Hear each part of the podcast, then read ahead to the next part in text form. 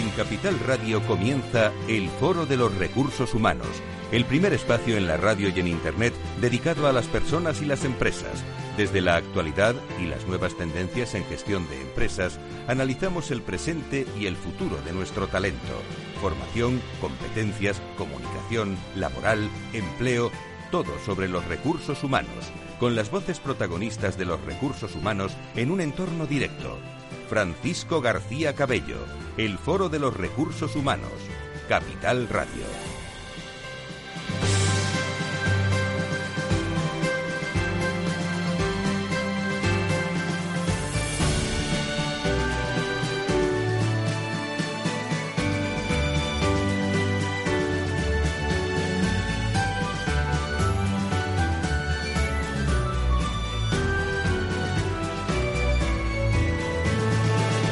Tal? ¿Cómo están? Sean bienvenidos a una nueva edición del Foro de Recursos Humanos en este lunes, eh, por cierto frío, ¿eh?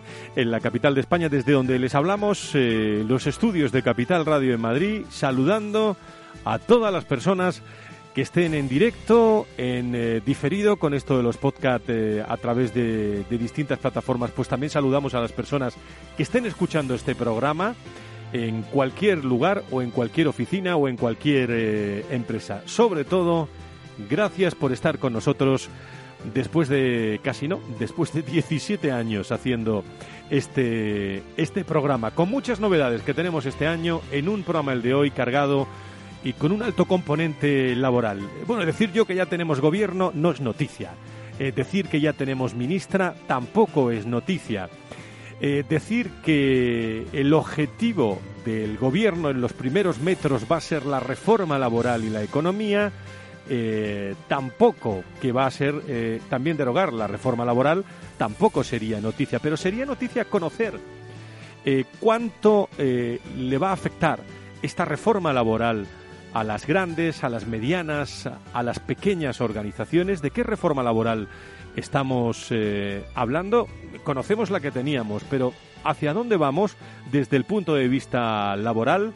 Pues hoy tenemos eh, mucho contenido en este, en este sentido. Laura Escudero, ¿cómo estás? Muy buenos días, bienvenida. Muy buenos días. Bueno, ¿qué personas nos van a acompañar hoy para intentar dilucidar todos estos aspectos? Pues tú lo has dicho, hoy tenemos unos aspectos laborales e información clave que nos van a dar Álvaro Núñez, director de asesoría jurídico laboral de Acciona, viene acompañado de Juan Suances, vicepresidente de Adirelab y socio de Creo. También nos acompañan Álvaro y Diego San Martín, socios del despacho Casa de Ley, expertos en aspectos laborales en nuestro país. Hablamos de la felicidad con Guillermo Taboada, interim manager y representante del World Happiness Fest.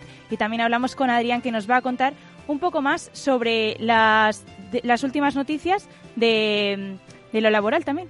Muy bien, pues además eh, eh, apuntes que vamos a tener de Yolanda Díaz, la ministra, la nueva ministra de, de Trabajo. Vamos a conocerla un poco más eh, y se pueden dirigir a nosotros, Laura, a través de qué correos, de qué, de qué líneas directas con, con la comunicación con los oyentes. Nos pueden escribir a nuestro correo electrónico redacción arroba fororecursoshumanos.com y a través de Twitter arroba foro, foro rrhh arroba capital radio B. Pues sin más dilación, empezamos.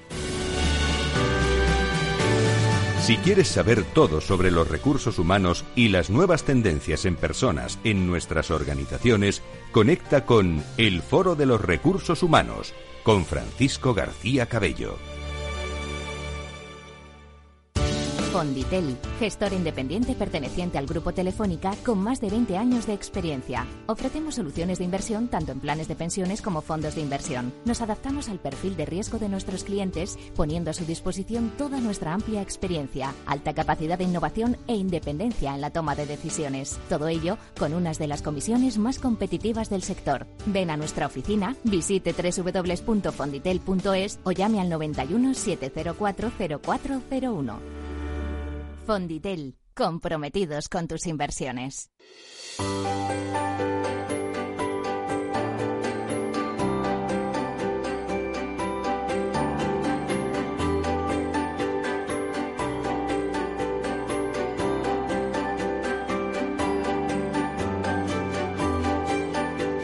Pues vamos a comenzar ya nuestra tertulia de los lunes con el mundo de, los recursos humanos, eh, pues de verdad, el que está viviendo eh, todo lo que ocurre en las organizaciones en materia de, recursos humanos y, hablar de lo laboral hoy era casi, casi eh, obligado, aunque lo hacemos con frecuencia y saben que a través de www.fororecursoshumanos.com también a través de los comentarios, las noticias, estamos muy pendientes de todo lo que ocurre.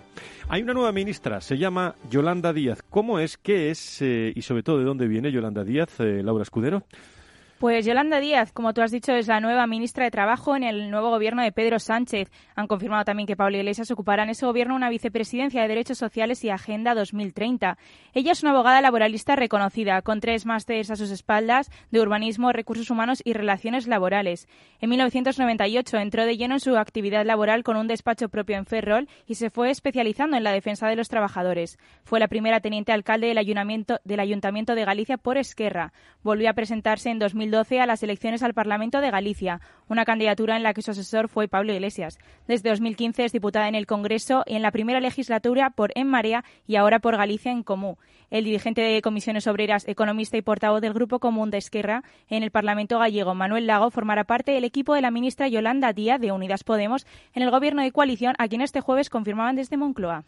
Pues eh, están todos los datos, hoy ya toma posesión, eh, intercambio de de carteras o de maletines, como quieren ustedes llamarlo, y, sobre todo nos interesa conocer eh, todos los aspectos de la reforma laboral cómo los van a llevar eh, a cabo, porque, bueno, hemos podido echarle un vistazo, ¿eh? lo tienen ustedes también en, en distintos lugares y es noticia ese acuerdo que hubo entre el Partido Socialista y Podemos sobre distintos aspectos en materia laboral. Eh, subir el salario mínimo interprofesional, eh, aspectos de la contratación, revisar la prevención de riesgos laborales, la conciliación de la vida laboral, bueno, retorno de personas emigrantes, la formación profesional, reformar o retocar las cualificaciones profesionales, eh, bueno, todo lo que afecta a la desigualdad, los cambios en la contratación, el empleo público, los nuevos, el nuevo estatuto de los trabajadores y derogar, eh, cómo no, también porque así es una de las claves de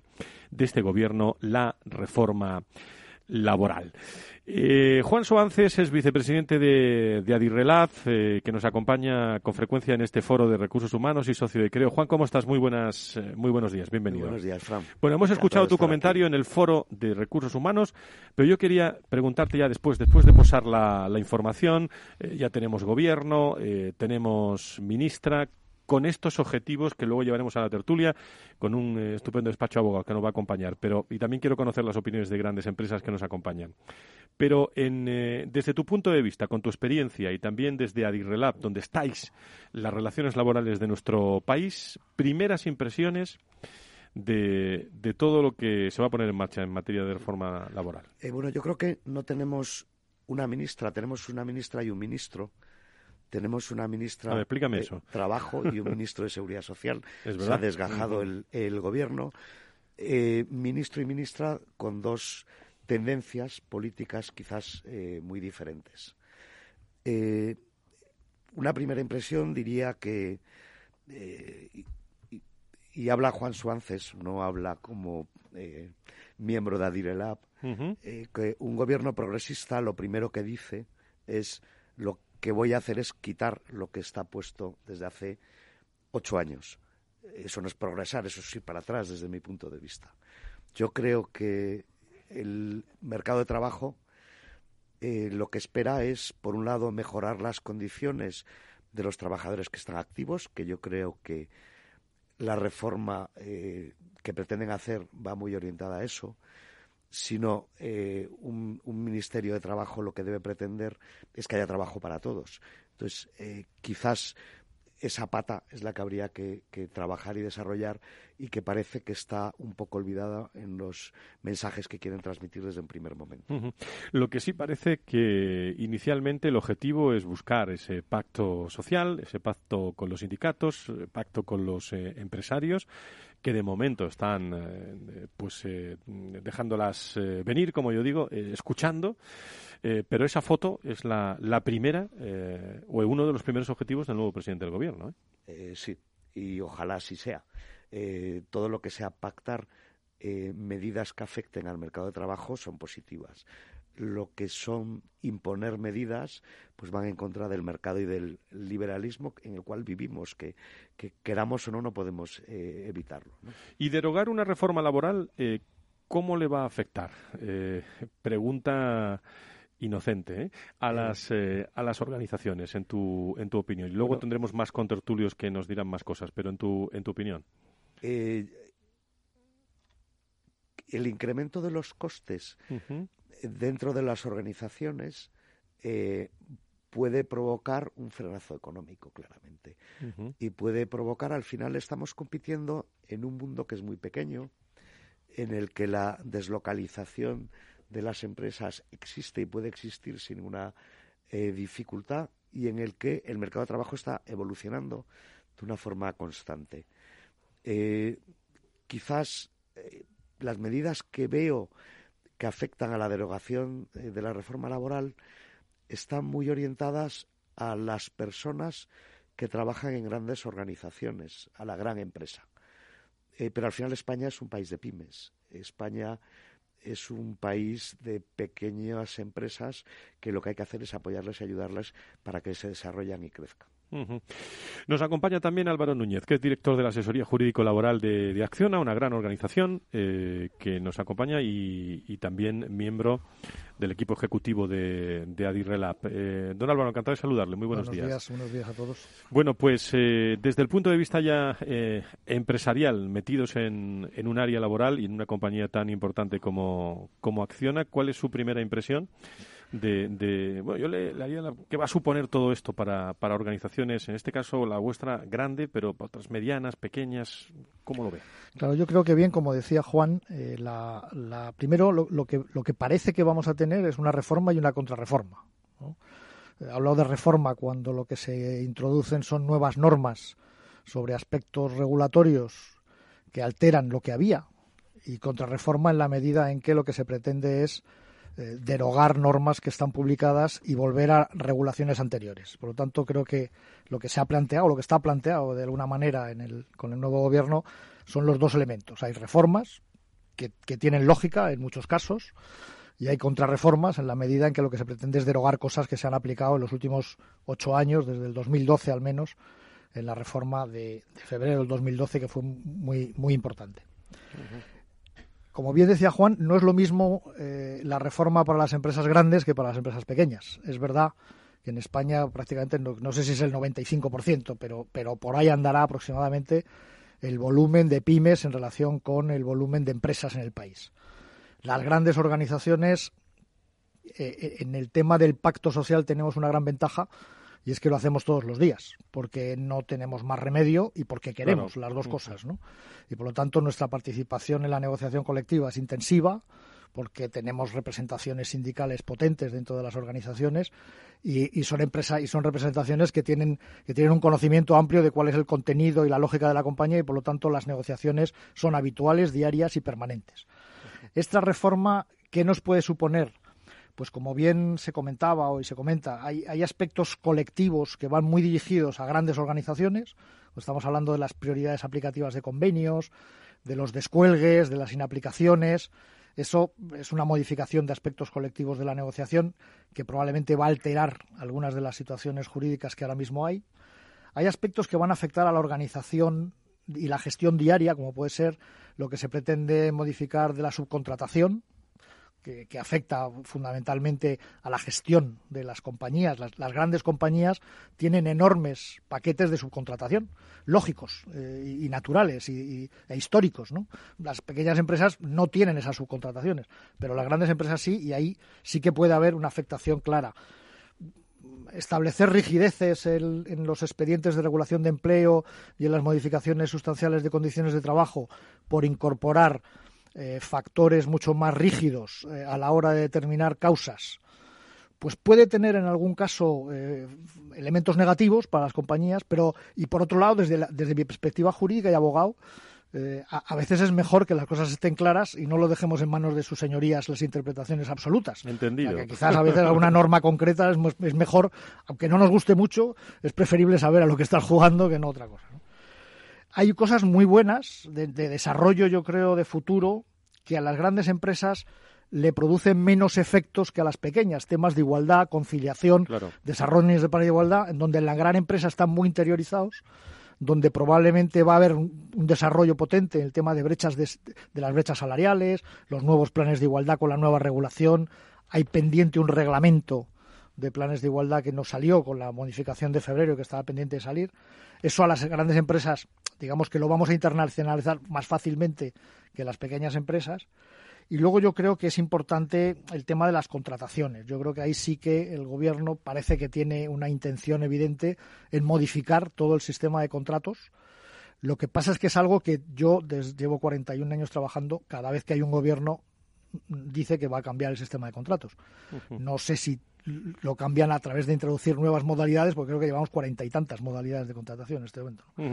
Ojalá lo reduzcan. Álvaro, luego en la tertulia eh, de os, vais a juntar distintos abogados eh, para, para, charlar, pero eh, un aspecto nos están escuchando directores de recursos humanos, hombres y mujeres del mundo de los recursos humanos.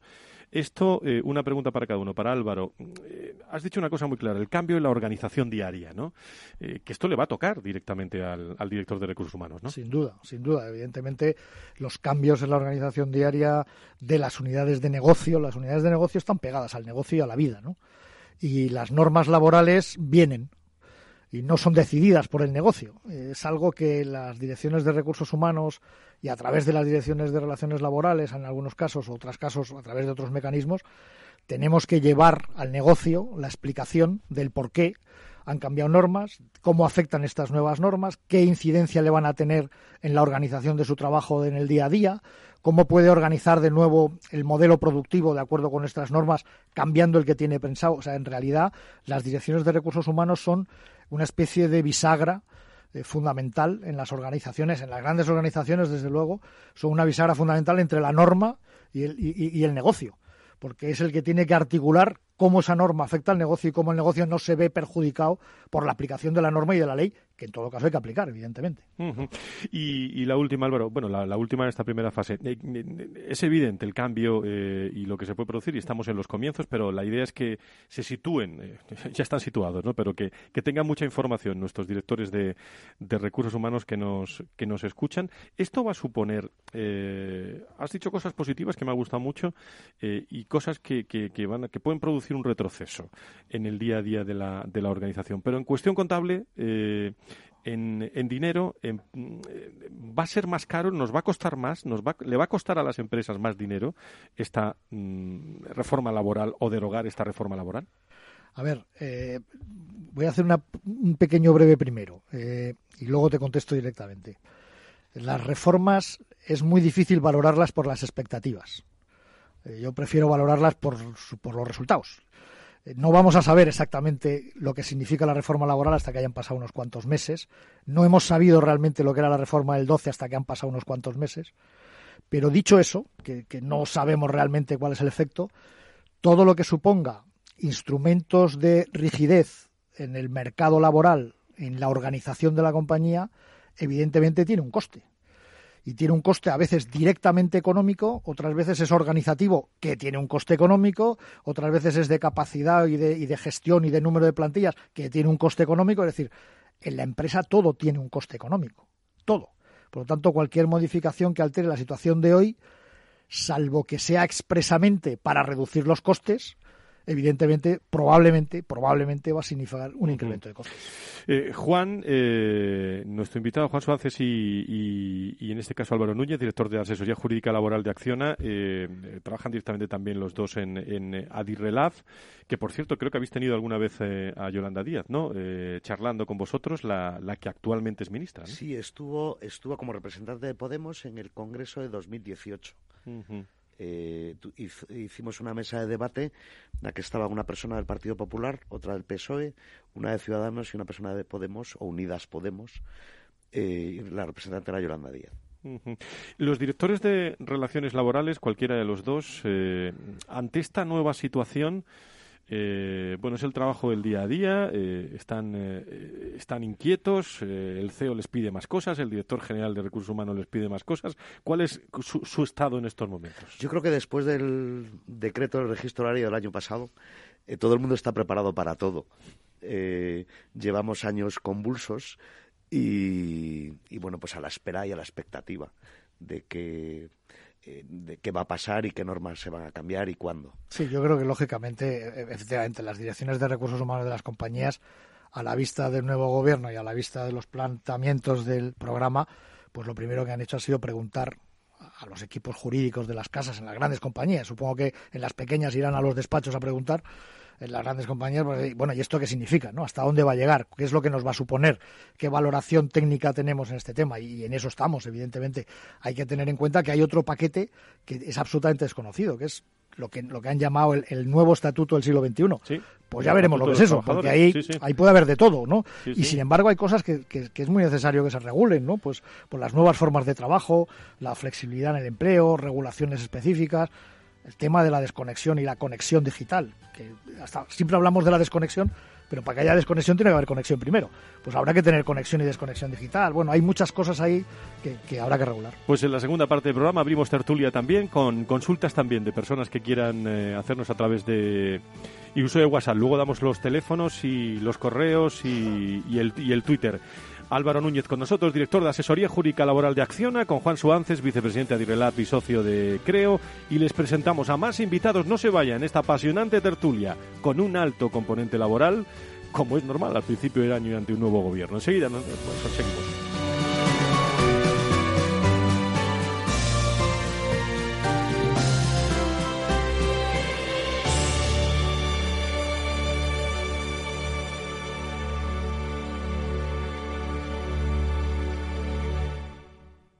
Renta 4 Banco, el primer banco español especializado en inversión. Sí, somos un banco como muchos, pero no nos parecemos a ninguno. ¿Por qué? La especialización. Tenemos soluciones que se ajustan a cualquier perfil y necesidad.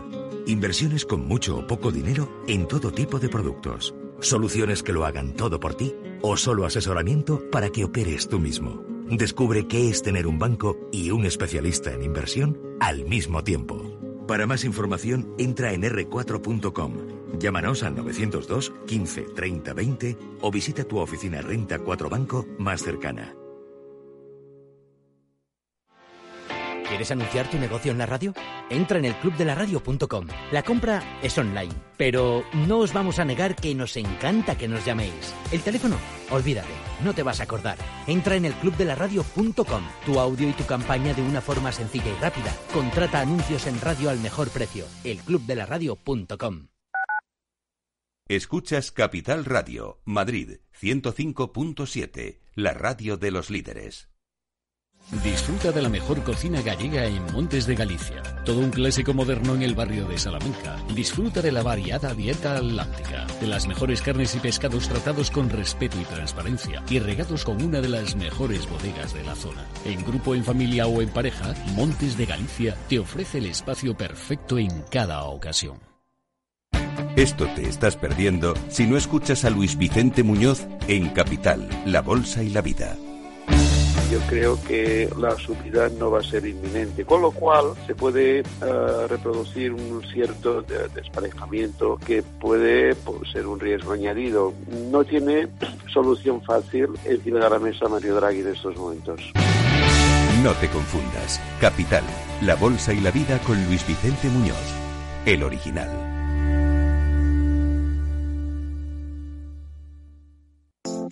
Hornos San Onofre. Somos pasteleros y eso nos gusta. Utilizamos materias primas que nos hacen disfrutar y elaboramos todos nuestros productos de forma artesanal, sin sucedáneos, ni margarinas, ni grasas trans. Sabemos que las cosas buenas son importantes. Con el hashtag buscamos gente dulce. Hornos San Onofre, calle San Onofre 3, teléfono 91 532 9060 y calle Hernani 7, teléfono 91 554 3396. También nos encontrarás en el mercado de San Miguel, 3 www.pasteleriasanonofre.com.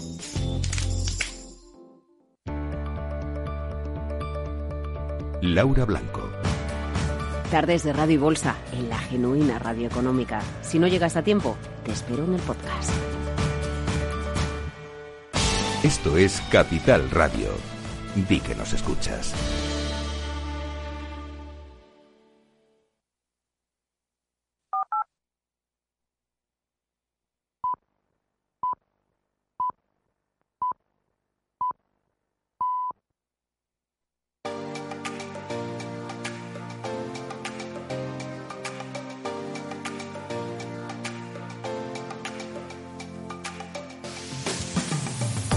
Si quieres saber todo sobre los recursos humanos y las nuevas tendencias en personas en nuestras organizaciones, conecta con El Foro de los Recursos Humanos con Francisco García Cabello. Pues muchas gracias por estar con nosotros en esta tertulia, hoy con un cierto carácter laboral. ¿eh?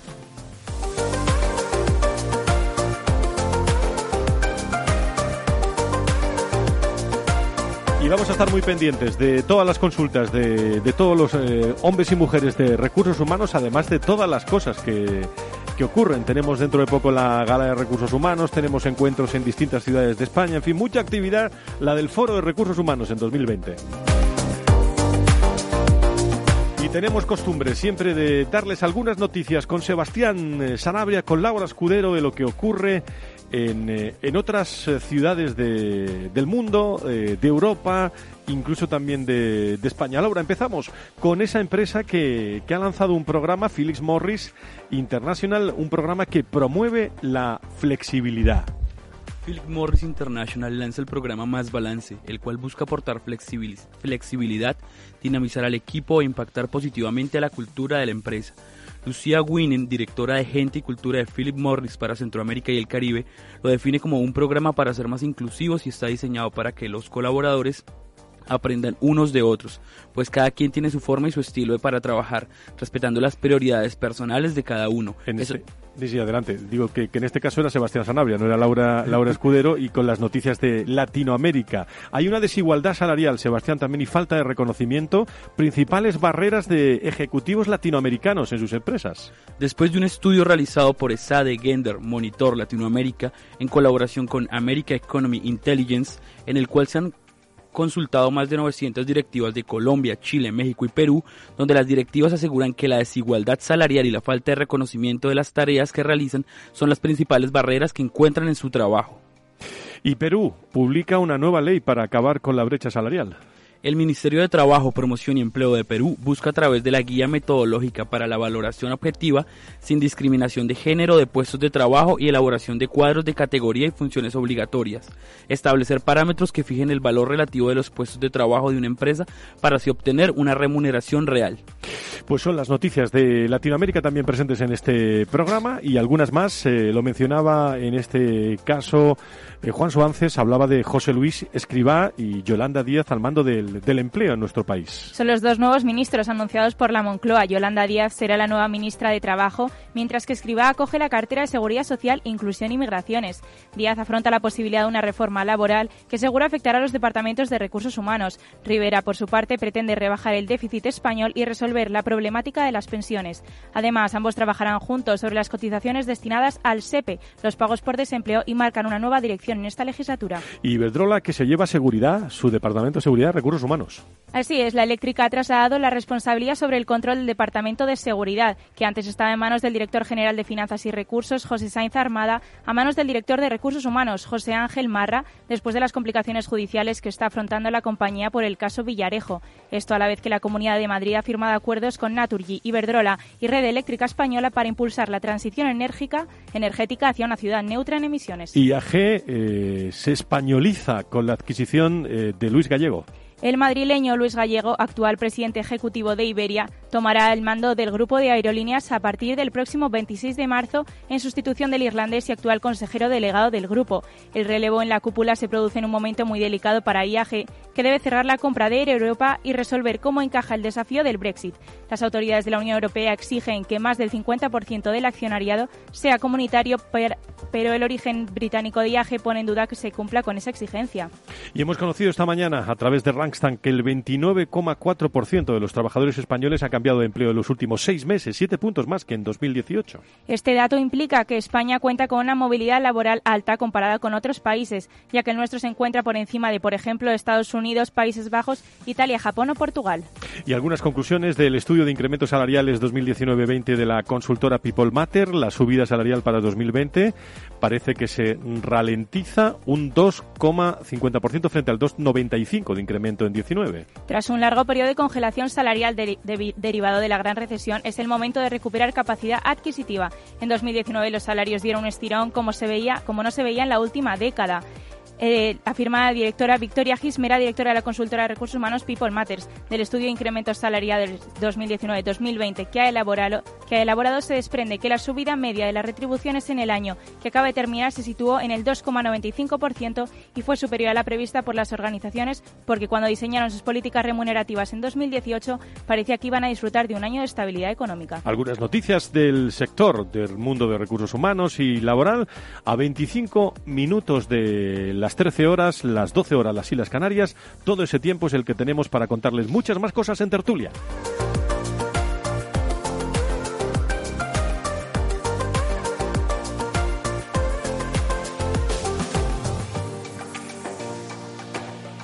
El Foro de los Recursos Humanos te conecta con la información clave sobre personas en empresas e instituciones, con un estilo propio, desde la comunicación y la cercanía.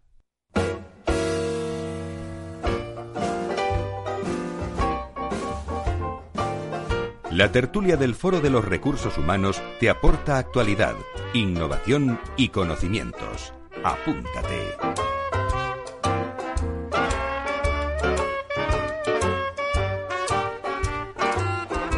Pues vamos a comenzar esta tertulia, vamos a seguirla, mejor dicho, en compañía de Álvaro Núñez, director de Asesoría Jurídica Laboral de Acciona, con Juan Suárez, también vicepresidente de Adirrelap y socio de, de Creo que nos acompaña. Se incorporan con nosotros Álvaro y Diego San Martín, socios del despacho Casa de Ley eh, a esta hora de la mañana. Don Álvaro, don Diego, muy buenos días, bienvenidos a los dos. Bueno, son despachos, eh, despachos eh, tradicionales en, en Madrid, hombres y mujeres eh, que, están en el día a día. Y nos hemos metido en esto en uno de estos despachos, en este caso en el despacho Casa, Casa de Ley, para, para conocer qué le están consultando los, los eh, clientes y sobre todo también fundamentalmente conocer un poco más eh, cómo está afectando esta reforma esta reforma laboral. En primer lugar, eh, Álvaro, o mejor dicho, Diego, en primer lugar, cuéntanos un poco para, para ubicar Casa de Ley, vuestro bufete y, y, y, a qué os dedicáis. Bueno, buenos días, Francisco. Buenos días. Lugar, muchas gracias por la invitación. Bufete Casa de Ley principalmente es un despacho dedicado al derecho de empresa. Eh, nos consideramos un despacho amigo de la empresa y por tanto es nuestro cliente principal, por así decirlo. Entonces todas las dudas que nos transmiten los, los clientes pues, pues las intentamos resolver en un, en un plazo muy, muy breve y en eso resulta nuestro, nuestro servicio, la calidad del servicio, es decir, un, un servicio eh, de más de, de 30 años de experiencia, un equipo de 35 profesionales, tenemos sede en, en León, en Madrid y en Asturias también. Y, y, bueno, somos, eh, lo dicho, la mano derecha del, director de, del Departamento de Recursos Humanos, en este caso, que cualquier duda, pues eh, estamos a su plena disposición. Uh -huh. Álvaro, ¿cómo va a afectar, eh, casi la misma pregunta que le decía a otro Álvaro, Álvaro Núñez en este caso, eh, pero en tu caso lo has estudiado, lo estás tratando, ¿cómo va a afectar en el día a día esta reforma o, o derogar esta reforma laboral o el nuevo estatuto de los trabajadores o el, ese cambio en la organización diaria que nos hablaba Álvaro, en tu opinión? Uh -huh. Bueno, Fran, pues en primer lugar, mm, las empresas todavía no nos han transmitido como tal una, una, una preocupación, una, unas, unas, dudas materiales de, de, de tal nivel que nos, nos, nos, obligue a estudiar en profundidad la, las reformas que intentan plantear este, este gobierno de coalición. Yo me he estudiado el programa de coalición del 29 de diciembre, perdón, del 30 de diciembre que firmaron el PSOE y Unidas Podemos y principalmente principalmente mmm, lo que me transmite es que le da mucha, mucho protagonismo al diálogo social, a los representantes de los trabajadores en determinadas medidas. En el plan de igualdad ahora eh, obligatorio a partir del 7 de marzo para las empresas mayores de, con más de 150 trabajadores le da muchísimo protagonismo a la negociación, al, al, pacto de, ese, de la implantación de ese programa, elimina totalmente el protagonismo que le daba antes eh, la reforma del 2012 a la empresa, a la, a la implantación unilateral de ese plan de igualdad. Por ejemplo, también le da mucho protagonismo a los representantes de los trabajadores en la ultraactividad de los convenios, eh, elimina esa ultraactividad de los convenios y por lo tanto abre la puerta a esa, a esa negociación, a la necesidad de negociar, al, incorporar a los representantes de los trabajadores al diálogo social dentro de la empresa. Eh, la modificación sustancial de las condiciones de trabajo también obliga a que, a que estén presentes los representantes de los trabajadores. Básicamente, yo creo que va a ser un, un, un, periodo de reformas en cuanto a reformas técnicas organizativas, reformas, sin duda, como dijeron eh, Juan y, Álvaro, reformas que implicarán costes económicos, pero veremos a ver cómo, cómo esto se, se traduce en, si, si, realmente se traduce o, si no se traduce en avances sociales, en avances eh, en el que progrese no solamente la, la, empresa, también los trabajadores, lo veremos, pero sin duda va a ser un, una etapa de, movimientos y de cambios eh, que nos beneficiarán también a, los abogados laboralistas, sin duda. Estamos en tertulia, ¿eh? todos eh, nos podemos interrumpir lo que quieran, pero si tuviéramos que trazar un, un cronograma, ¿no? de, por aquello de, que bueno, la empresa tiene su ritmo, ¿no? Y la empresa tiene que contratar. La empresa tiene que despedir, la empresa tiene que hablar con los sindicatos con frecuencia. ¿Esto mm, va a interrumpir mucho o puede interrumpir, eh, a ver si me explico, puede causar algún problema en cuanto al negocio? Y algo decía, decía Álvaro por ahí en, en, su, en su interpretación. No, sé, estamos abiertos a tertulia. Pues en cuanto al negocio, mm, pues... Eh, pues no lo sé, quizás yo creo que más implicación en las inversiones, sin duda, en las inversiones internacionales. Quizás puede ser un, un tipo de, un, tipo de, filtro que puede tener este, este o, de obstáculo que puede suponer esta, esta reforma. Desde luego ahora no hemos observado ningún tipo de... Yo por lo que he podido estudiar, mm, yo también soy estudiante de doctorado y, y por lo que he podido estudiar en, en, en mi vida investigadora, al menos que los únicos, los únicos, la única implicación en el mercado de trabajo que ha existido es en cuanto al aumento de los despidos. Es cierto que, que, ha existido un aumento de despidos en el último en el último trimestre registrado por parte del Consejo General del Poder Judicial, que antes no se producía.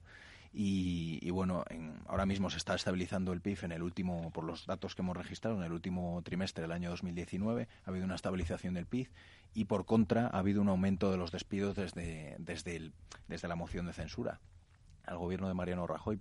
Por lo tanto, el único, el único dato objetivo que puedo sacar o que hemos podido observar de ese, de ese cambio eh, o de, ese, de, esa, esa intervención de Unidas Podemos es, es el aumento de los despidos. Pero los los presidentes de los, los directores de recursos humanos hasta ahora no, no transmiten preocupación por lo que hemos podido Álvaro. Yo no, no, no soy no, no tengo datos más allá de los que se recogen oficialmente sobre el aumento de los despidos. Desde luego, en nuestra organización no puedo decir que haya habido un aumento de los despidos en, en los últimos años. Es una compañía que tiene 35.000 trabajadores y evidentemente todos los días hay entradas y salidas de trabajadores por, por múltiples causas. Por lo tanto, eh, no puedo decir un número cerrado, pero, pero vamos, que hay despidos seguro, pero también hay contrataciones permanentes. O sea, tenemos, de hecho, en los últimos cuatro años hemos crecido en plantilla, por lo tanto, el neto de nuestra operación eh, ha sido positivo en, los últimos años.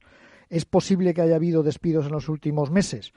Pues es posible que sí, y, y yo lo achacaría más que a una posible reforma laboral o a una posible nueva regulación del gobierno a que quizás ahí lo que hay es un pequeño parón económico. Es decir, es verdad que el crecimiento del PIB se ha ralentizado algo, las inversiones internacionales probablemente se han retraído también, y eso ha hecho que efectivamente pueda haber una pequeña bajada de, la economía, una pequeña bajada de producción, una pequeña bajada de servicios, y eso va todo ligado. Si, si dejamos de producir algo, los, el, entorno empresarial que trabaja alrededor de una gran fábrica o de una pues, pues se ve afectado indudablemente que puede haber restricciones de contratos, yo creo que más vinculados a, un pequeño, a una pequeña desaceleración de la economía que a un miedo a una reforma laboral que realmente nadie sabe lo que es. Eh, hay que decir que con la reforma laboral, o sea, si se aplica la contrarreforma laboral, tal y como se decía, vamos a hacer lo mismo que se hacía antes del 12, bueno, antes del 12 hubo 4 millones de, despidos en España, con la legislación anterior. Ese es un buen, eh, ese es un buen dato. Eh, bueno, en otro, en otro orden de, cosas, y no se, me alejo del tema laboral,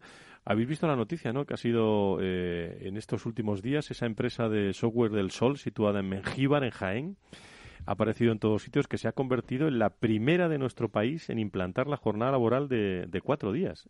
Y, y están la mar de contentos. ¿eh?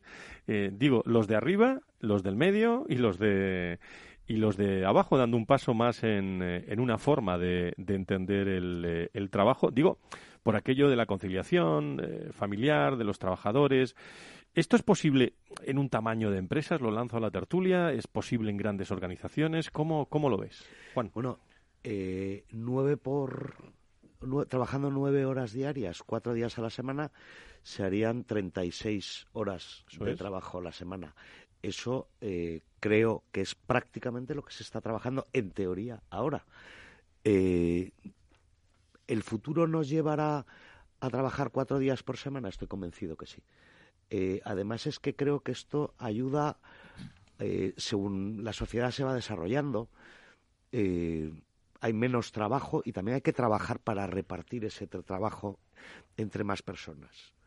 estoy convencido que hay muchos grandes profesionales que trabajan por dos y por tres personas. bueno, yo creo que hay que también ser generoso y eso apuesta por la generosidad y me parece un acierto por parte de esta compañía. Ahora, en el, eh, cuando estábamos con la música, estábamos hablando de cómo se puede hacer la atracción de talento en las pequeñas provincias, en las provincias que no son Madrid, Barcelona, Bilbao, Valencia, Sevilla, La Coruña. Eh, y al final eh, hay que apostar por cosas distintas. Enhorabuena, yo quiero dar la enhorabuena desde mi punto de vista a esta, a esta empresa que ha hecho esta iniciativa. Bueno, y hay un dato por lo que decía ese talento también, lo da Rangstad esta mañana, que el 29,4%, lo contábamos en el repaso de noticias de actualidad del sector, el 29,4% de los trabajadores españoles ha cambiado de empleo en los últimos seis meses, siete puntos más que en 2018. Eh, no sé, eso habría que analizarlo, ¿eh? sinceramente. Porque yo lo lanzo a la tertulia. Creo que es... para eso estamos aquí, para analizarlo. ¿Cuál es vuestra opinión? ¿Por voluntad de los trabajadores o por la temporalidad? No lo sé. Yo creo que habría que analizar ese. Yo creo que efectivamente eh, es un dato, es, un, es un número quizás demasiado alto para que sea producto de una decisión eh, voluntaria e intencionada de los trabajadores españoles. Es probable que, si estamos hablando de un informe de Randstad, incorpore todo lo que significa la contratación a través de empresas de trabajo temporal, en donde un trabajador efectivamente cambia de empresa con muchísima más facilidad, porque la forma natural del contrato es esa que en otros casos. ¿no? Pero hay una cosa que, por meter, por meter una pequeña morcilla de lo que decía antes Juan, ¿no? Eh, lo, de las, lo de las jornadas y los días. decir, eh, cuando yo empecé a trabajar, yo trabajaba los sábados por la mañana. Sí, sí. Eh, aquello de repente, en un momento determinado, a principios de los 80, dije, pues ya no hay que venir el sábado, repartimos las horas entre lunes a viernes. Y aquello pareció es verdad. absolutamente asombroso, ¿no? Vaya, ya no tenemos que trabajar el sábado. Pero luego llegó un momento en que incluso los viernes por la tarde ya también era como más flexible. yo creo que es probablemente es casi una ley natural el que efectivamente haya una concentración de jornada. Lo que yo, a lo mejor esto es una barbaridad, lo, alguien lo puede pensar, ¿no? Pero, pero yo sería un partidario de, decir, trabajemos cuatro horas, diez horas a la semana, perdón, diez horas al día durante cuatro días. Son 40 horas a la semana y, cada X tiempo tenemos cuatro días libres, viernes, sábado, domingo. O sea, se puede articular la organización de una compañía eh, eh, de muchas maneras, eh, de tal manera que se incremente el periodo de tiempo y de ocio para la conciliación familiar, pero también eso incrementa el consumo incrementa el consumo, incrementa la producción, incrementa el de empleo. O sea que el ocio también es un sector productivo. El ocio y, la felicidad en el, eh, en el trabajo, porque tiene mucho que ver esto, ¿eh? el estar cuatro días trabajando, salir el viernes. Eh, bueno, sepan ustedes que se está organizando en España un, un macro, macro congreso de varios días para hablar de la felicidad. Y ese congreso viene nada más y nada menos que de México, de Miami eh, iba a decir que con un producto muy, muy interesante, el World Happiness Fed, eh, foro global, policéntrico, con más de 60 ágoras multidisciplinar e integral más importante, y he llamado a Guillermo Taboada, que es director ejecutivo de esta organización para todo el mundo y socio de la empresa organizadora, para que me explique un poco más cuándo va a ser, cómo va a ser y cómo es eso de ser más feliz en las organizaciones. Querido Guillermo, ¿cómo estás? Muy buenos días, bienvenido. Ah, buenos días, muchas gracias. Gracias por incorporarte a esta, tertulia. Bueno, cuéntame eh, de forma rápida y en síntesis qué, es el World Happiness Fed y cómo lo vais a organizar en España, cuándo, todo esto. Bueno, pues el, World Happiness Fest es el evento de la felicidad y el bienestar más importante del, del mundo. Se han realizado tres ediciones, como tú bien decías, la primera en Miami en el 2017 y se han realizado dos en México, en, el, eh, en 2018 y 2019. Es un evento que nos ha costado muchísimo trabajo traerlo a España, pero creemos que España es un país con una calidad de bienestar extraordinaria y un lugar ideal para posicionarlo como foco para después distribuirlo por todo el mundo. ¿no? El evento, aparte de, de, una semana, del 16 al 22 de marzo de 2020, cuenta con 60 ágoras repartidas por todo el mundo. Un ágora es un lugar, una ciudad, donde se realiza una réplica del evento, que puede ser más pequeña o más grande, ¿no? Es un evento multidisciplinar porque hablamos de la felicidad en el trabajo, de la educación positiva, de la salud mental, de la tecnología del bienestar, del desarrollo personal, del arte, de la alimentación. Es decir, abarcamos eh, muchas temáticas, ¿no? Uno de los aspectos, sí, sí, dime, Guillermo, ¿creado cuándo y cómo? que, fue, creado por, por Luis Gallardo, que es el presidente y fundador de este movimiento. Y bueno, Luis Gallardo eh, es un ejecutivo, él está en Chicago, es un ejecutivo madrileño que lleva 15 años en, Estados Unidos, ha sido eh, director de marca de Deloitte Internacional, que hoy en día es miembro de la Junta Internacional del Día de la Felicidad de la ONU, ¿no? Por eso tenemos una estrecha relación con los Objetivos de Desarrollo Sostenible y con la Agenda 2030. Por cierto, Guillermo, eh, contribuís a crear índices globales. Eh, yo el otro día lo decía en un comentario, eh, también en las redes sociales, de los que hacemos de vez en cuando, analizando pues cosas que nos cuentan y, aspectos interesantes, pero índices globales que van mucho más allá, creo que, de la propia métrica del Producto Interior Bruto, ¿no? Para medir la felicidad y el bienestar general. ¿Cuál es la felicidad y el bienestar general de los españoles en estos momentos? Bueno, eh, según los indicadores que, se publican, eh, los últimos publicados, eh, España está en un lugar bajo en cuanto a, felicidad y bienestar. Los países más felices del mundo son los países nórdicos, Finlandia, Noruega, Dinamarca. Desde nuestro punto de vista no es así. Yo creo que, los españoles, siempre que nos hacen encuestas o preguntas, nos sale el, el toque de leyenda negra que aún arrastramos, ¿no? España es uno de los países con mayor eh, bienestar del mundo.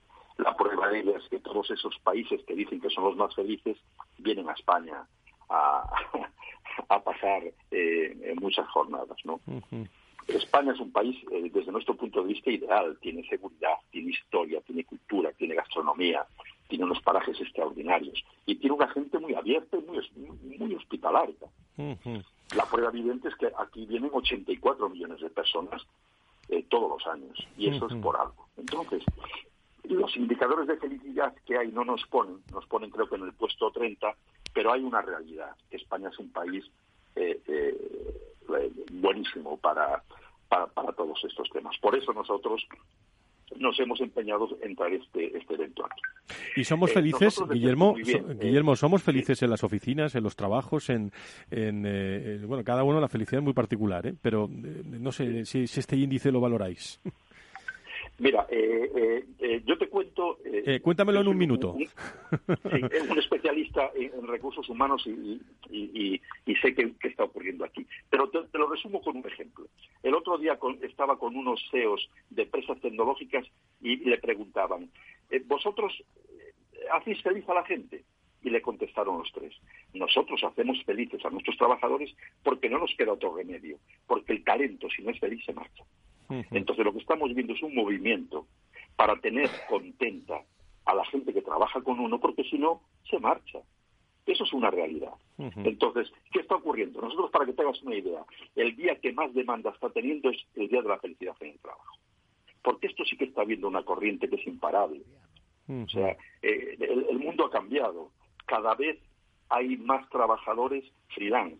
Cada vez la gente trabaja por proyecto y la gente trabaja por proyecto si está en un proyecto que le gusta, que la apasiona y que puede encontrarse bien y realizarse. Pues Álvaro, no tenemos mucho más tiempo, hablaremos mucho más. ¿Para cuándo? Rápidamente, en 10 segundos. ¿Cuándo este congreso? Del 16 al 22 de marzo en Madrid. Madrid será la sede central del evento en el 2020, del 16 al 22 de marzo. Pues muchas gracias. En nuestra página web ¿Sí? publicaremos todas las noticias, toda la información entrando en ella, la gente está enterada de todo lo que vamos a hacer. Pues estaremos muy pendientes y ahí estaremos también en el Foro de Recursos Humanos. Guillermo Taboada, director ejecutivo de World Happiness Fed. Muchísimas gracias por estar con nosotros. ¿eh?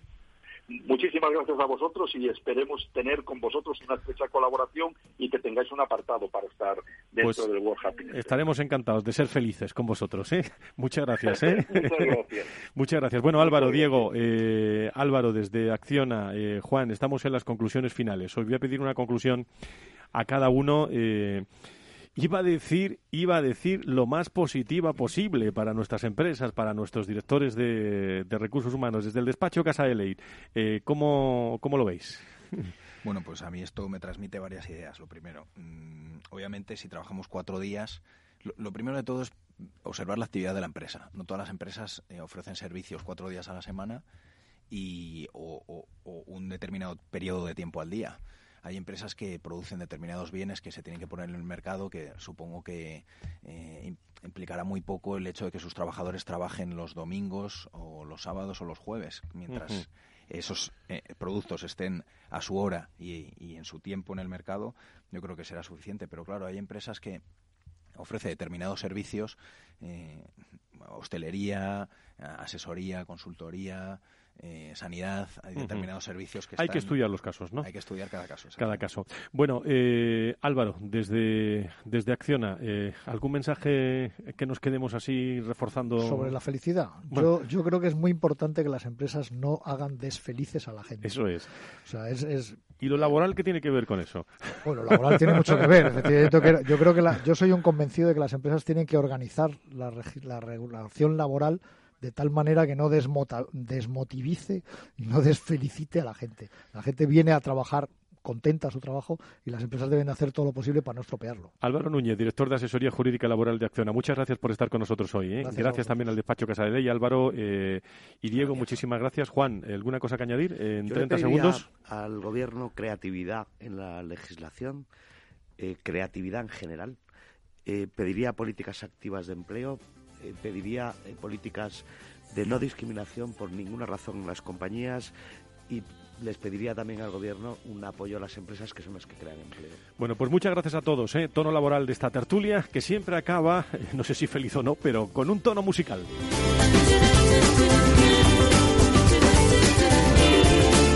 Esta es la que le gustaba a Juan, eh, la de la de Amaral. Esta es la que le gusta, la que le gusta a Juan, ¿no? vale, pues esta va para, para ti. Muchísimas gracias por estar con nosotros. Gracias a todos ustedes, queridos amigos, en www.forosrecursoshumanos.com al minuto, al segundo, mucha más información. El próximo lunes estaremos aquí con Generación A para hablar de diversidad. Gracias a todos. Buena semana. Adiós.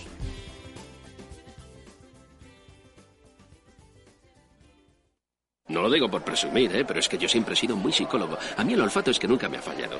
No sé, llama el instinto, o si quieres llama la intuición, pero nada más verle me dije, este paga, este paga seguro. Yo es que para estas cosas soy... En los negocios no hay intuiciones que valgan, solo hay bases de datos, experiencia y profesionalidad. En E-Informa tenemos toda la información que necesita para que pueda hacer un negocio seguro. Para más información, einforma.com. Capital Radio Madrid 105.7 Disfruta de la mejor cocina gallega en Montes de Galicia. Todo un clásico moderno en el barrio de Salamanca. Disfruta de la variada dieta atlántica, de las mejores carnes y pescados tratados con respeto y transparencia y regados con una de las mejores bodegas de la zona. En grupo, en familia o en pareja, Montes de Galicia te ofrece el espacio perfecto en cada ocasión. Abuelo. Dime, hija. ¿Te ha gustado el regalo que te he hecho? Pero si no se funciona el teléfono y me das ahora un altavoz. Es un altavoz para escuchar las noticias esas que tanto te gustan de bolsa. ¿Cuál? ¿Las de Capital Radio? Esa se llama Alexa y solo tienes que decirle Alexa, pon Capital Radio. Alexa, pon Capital Radio, maja. Te damos la bienvenida a Capital Radio. Puedes escuchar la señal en directo o nuestros mejores audios en formato podcast. Directo o podcast. ¿Qué quieres escuchar? Al final me va a gustar a mí el aparato este. Capital Radio. Siente la economía. En el restaurante Gaztelubides somos rigurosos con la selección del producto para crear recetas imaginativas que acompañamos de una bodega generosa y brillante y de nuestra magnífica terraza durante todo el año. Restaurante Gaztelubide, carretera de La Coruña, kilómetro 12200, La Florida. Teléfono 91 372 8544. Una recomendación del programa gastronómico Mesa y Descanso. Esto te estás perdiendo si no escuchas a Luis Vicente Muñoz en Capital, La Bolsa y la Vida. Todo cuanto pues, se podía hacer mal se ha hecho mal por desidia, por incuria en el gobierno. No solo es la corrupción, insisto, eh, sobre todo el caldo de cultivo es la corrupción, pero el problema es la quiebra, la quiebra de la democracia, la quiebra del orden constitucional. No te confundas. Capital, la bolsa y la vida con Luis Vicente Muñoz, el original.